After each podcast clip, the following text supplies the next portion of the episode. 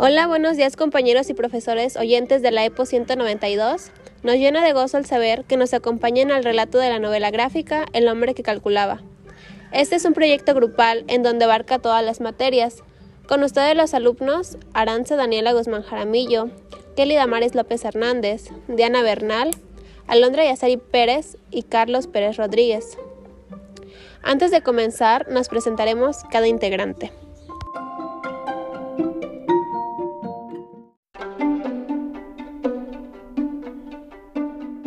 Hi, my name is Carlos Alberto Pérez Rodríguez. I am from Lubianos. I am one six years old. I studied at EPO one nine two in that second grade group one.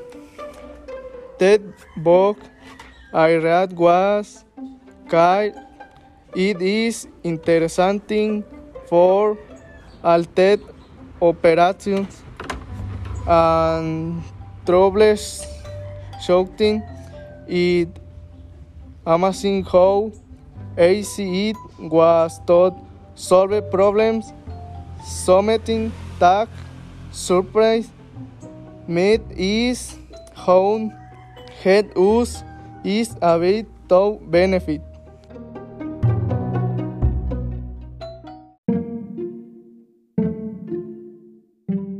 My name is Diana Bernal. I am 16 years old. I am from Lubianos. I study at EPO 192. I am in the first grade group 1.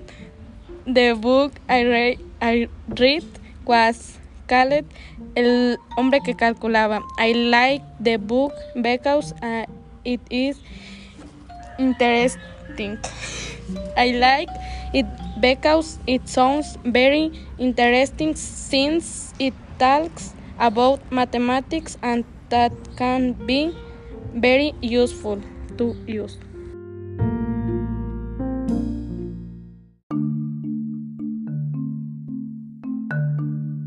My name is Kelly Damaris Lopez Hernandez. I am from Lubianos.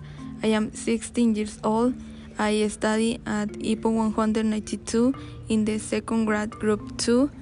The book I read was called El hombre que calculaba. I like it because it is science in the combis mathematics with fashion and take marks in the book more enjoyable and interesting.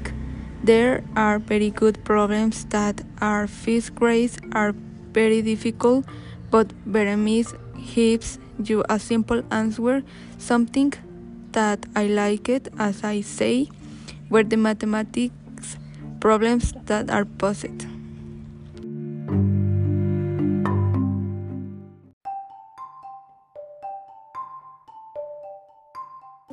My name is Alondra Yazari Perez. I am 16 years old. I am for Lubianos. I am studying an EPO 1 Urday 932. I am interface grade 1. The book I read was El hombre que calculaba. I like the book because it interesting.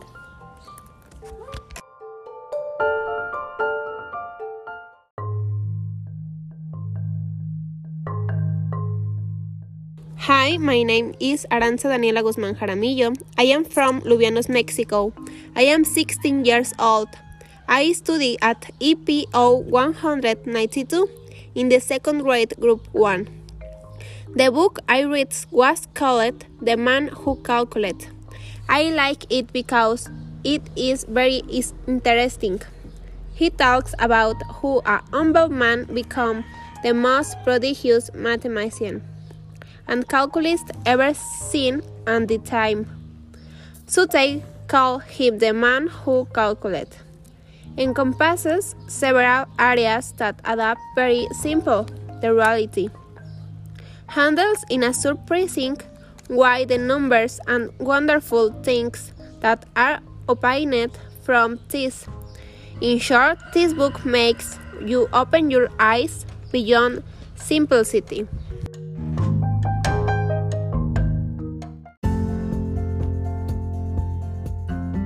Bueno, ahora todo será más claro. Obviamente debemos de incluir otros idiomas para poder progresar, y esta no fue la excepción. Comenzamos.